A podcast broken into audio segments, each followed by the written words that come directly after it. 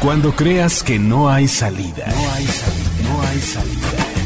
Cuando la aburrición esté llenando tu vida. Y creas que no hay nada nuevo por qué inspirarse o levantarse. Recuerda que el remedio está en la radio. Sean todos bienvenidos a una emisión más de El Remedio, Botiquín Creativo, Radio. Te presentamos el vocabulario de la Real Academia de Superpisa. Contratación. Grupo de personas conformado por cajeros, repartidores y piseros que conviven y tienen un proyecto de vida en común. Todos ellos en una misma sucursal de Superpisa. Te invitamos a formar parte de nuestra familia. Conoce nuestras vacantes en www.superpisa.com.mx. Superpisa, hecha para compartir, presenta. Escucha esto, hija. Es la quinta sinfonía de... ¿Talía?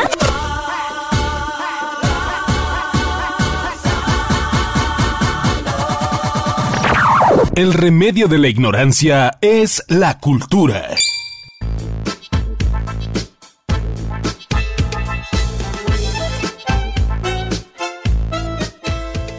Tal Michelle? Te saludo una vez más a distancia y nuestro cariño para Fórmula Yucatán.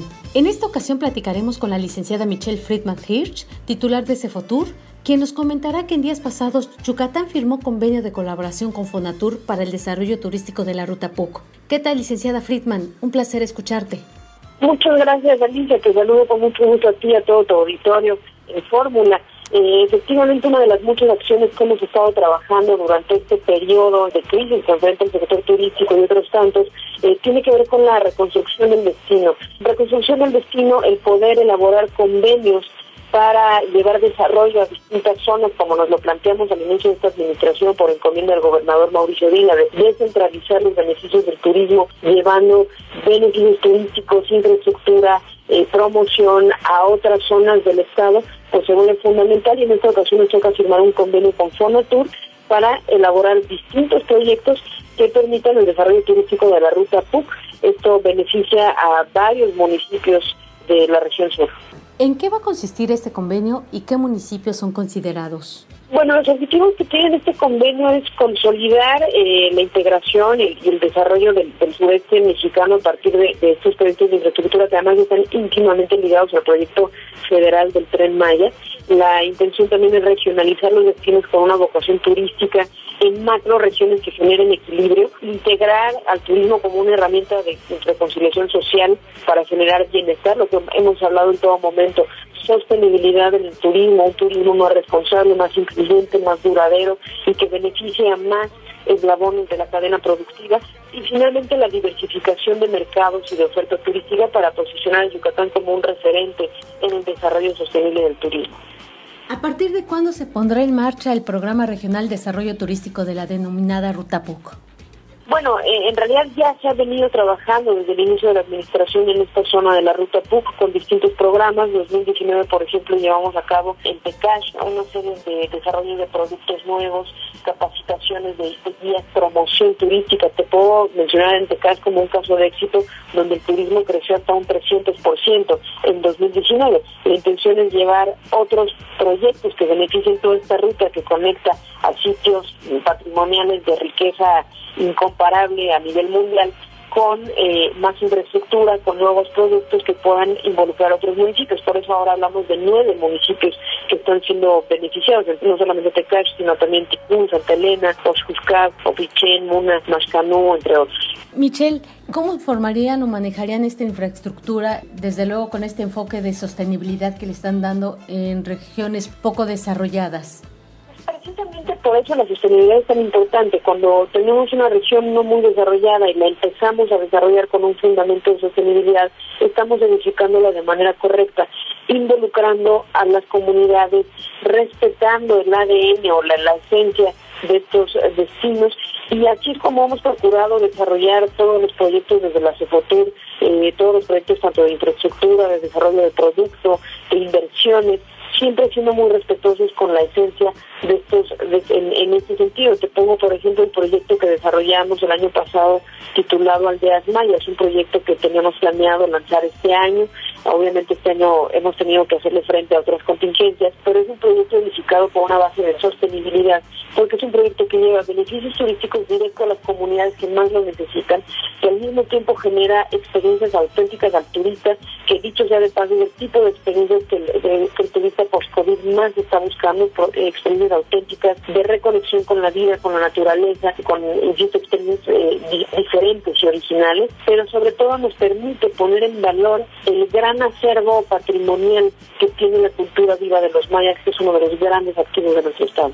Definitivamente. Algo muy importante, hemos pasado una nueva etapa global, hemos vivido una situación que no la esperábamos, sinceramente, lo del COVID-19, que nos han dejado grandes experiencias, grandes lecciones o, reflexiones. Me gustaría que nos comentaras qué nos espera o qué novedades vienen, cómo se va a vivir esta nueva etapa turística aquí en Yucatán.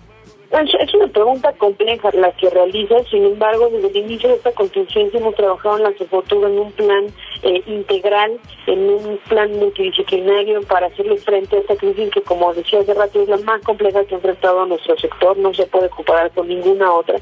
Sin embargo, hemos trabajado en este plan de recuperación que se encuentra disponible desde el mes de abril en nuestro micrositio llamado Yucatán frente al, frente al COVID del portal yucatán.travel, eh, en donde van a encontrar mucha información, investigación de lo que ha pasado en otros destinos a nivel mundial, información sobre el impacto que ha tenido esta crisis en nuestro destino y las distintas acciones que desde la Secretaría hemos implementado en un plan de cuatro fases cuya primera fase es la atención de la salud, toda la infraestructura turística al servicio de la salud, cierre de hoteles, conversión del siglo XXI en un hospital, hospedaje para doctores, entre otras cosas.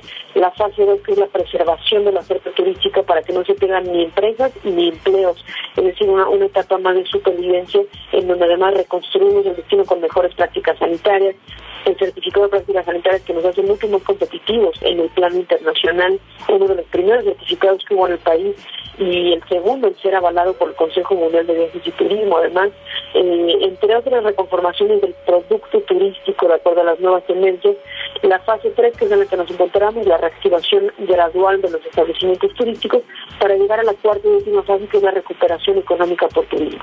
Sabemos que han estado trabajando con otras firmas y convenios. Michelle, ¿tienen otros planes con Fonatur o alguna otra dependencia turística? Bueno, con Fonatur específicamente ahorita estamos firmando este, pero estamos, hemos estado trabajando y tocando base con otras dependencias, varias, obviamente con, con Sectur, con, con otras tantas. Hecho, fue una de, los, de las acciones que llevamos a cabo en la fase 2 de nuestro plan de recuperación, poder buscar apoyos en distintas dependencias del gobierno federal, en un trabajo conjunto con dependencias estatales. Por ejemplo, hemos trabajado muy cerca con la Secretaría de Desarrollo Sustentable para crear nuevas políticas de de, preservación de la riqueza ambiental del, Estado. Por ejemplo, hemos también trabajado con ONGs para traer eh, inversiones y, apoyos al sector turístico. Claro, con esta alianza, Yucatán da paso firme en su compromiso para posicionar al Estado como un destino con una oferta turística consolidada en las bases de desarrollo y sostenibilidad. Michelle, ¿algo más que nos quieras comentar al respecto?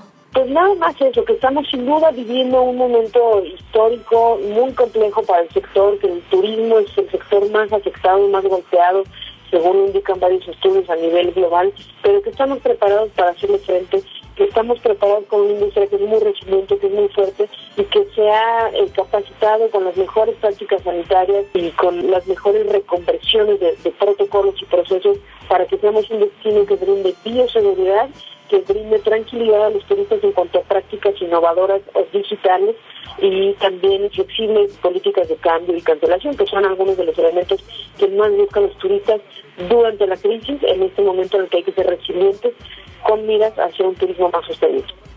Yo creo que aquí, como bien dices, no, lo importante es todo lo que se está haciendo para que más adelante, pues, se pueda tener un turismo mucho mejor de lo que ya se había tenido.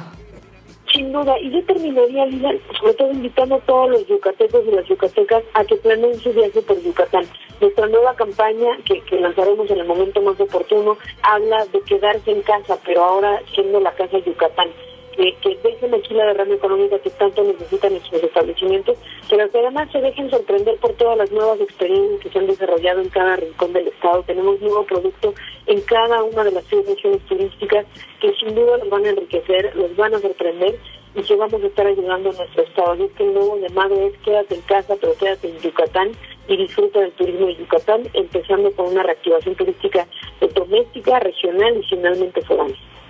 Y lo más importante, ¿no? Creo que es, no hay como bien dicen, primero conocer nuestra casa y después experimentar en otros lugares. Así es, y más cuando tenemos una casa tan maravillosa como lo es Yucatán. Efectivamente tenemos un destino tan lleno de riqueza en las seis regiones turísticas, tanto en media capital como en lo que llamamos Riviera Yucateca, con el nuevo producto que hay en progreso en Cisal, en Celestún, en Chilán de Bravo, en Telchac, en la región que llamamos Puerto Maya, donde tenemos pues mucho producto nuevo en Río Lagartos, en el Cuyo, en San Felipe, en, en en lo que llamamos capital del mundo maya, obviamente con Valladolid y por supuesto Chichen Itza, en el centro del estado también hay mucho producto nuevo, Camino del Mayar, que está inspirado en el Camino de Santiago Compostela, muchas haciendas que ahora son museos o, hoteles de lujo, tenemos en el sur la Ruta Pug, de la cual ya platicamos. Creo que hay muchas experiencias que sin duda a todos nos van a sorprender y muchos que no conocemos porque son tantas, tantas las que hay que nos llevaría más de un año llevar a cabo todas estas nuevas experiencias. Desde luego, y esto pues ayudaría a potenciar la inversión de cada lugar que acabas de mencionar. Sin duda, y me gustaría invitarlos a que visiten nuestra nueva página yucatán.travel. Es uno de los muchos productos nuevos que estaríamos presentando en marzo en el tema turístico, pero que ya está listo y van a encontrar una página responsiva, una página pues muy muy dinámica para poder eh, enterarse de qué hay de nuevo en, en Yucatán y enamorarse de cada uno de sus rincones. Michelle, te agradezco mucho que nos hayas tomado la llamada. Muchas gracias a ti, Alicia, y saludos a todos tu auditorio. Así que ya saben, visiten la página Yucatán Travel. Quédese en casa, visite Yucatán y disfruta el turismo. Reportó para el Remedio Radio Alicia Oyoki.